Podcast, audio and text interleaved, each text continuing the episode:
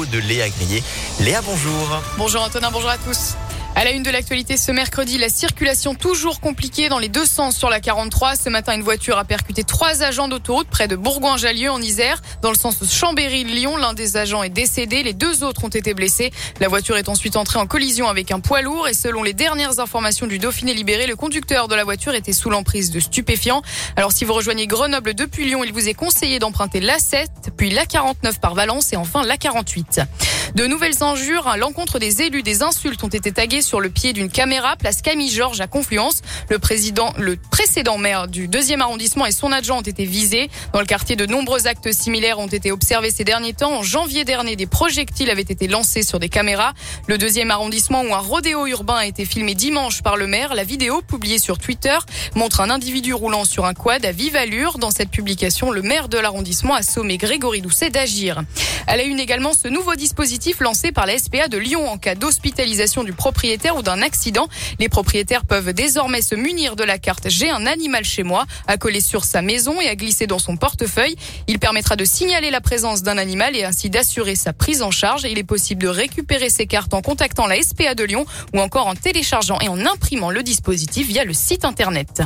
Les règles de stationnement changent le 1er juin prochain. Les 3e et 7e arrondissements de Lyon sont concernés par l'extension du stationnement payant. Les résidents, pourront toutefois profiter de tarifs préférentiels dans les rues concernées. Pour obtenir cette réduction, il faudra se rendre dès le 1er mai en mairie. Les négociations continuent à gauche. Une rencontre est prévue aujourd'hui entre le Parti socialiste et les Insoumis, ce qui n'est pas du goût d'Hélène Geoffroy, la maire PS de Vaux-en-Velin. Elle a co-signé une lettre ouverte au premier secrétaire du Parti socialiste, lui reprochant d'envisager un rapprochement avec le parti de Jean-Luc Mélenchon. Et puis, c'est décidé, les Républicains feront bande à part. Les membres du parti ont voté à l'unanimité la formation d'un groupe parlementaire indépendant en vue des législatives. Pas question de rallier la République en marche ou d'envisager une double appartenance. Dans l'actualité également, ces nouvelles images choquent de l'association lyonnaise de défense des animaux L214. Elles montrent l'enfouissement de millions de cadavres d'oiseaux d'élevage dans une fosse.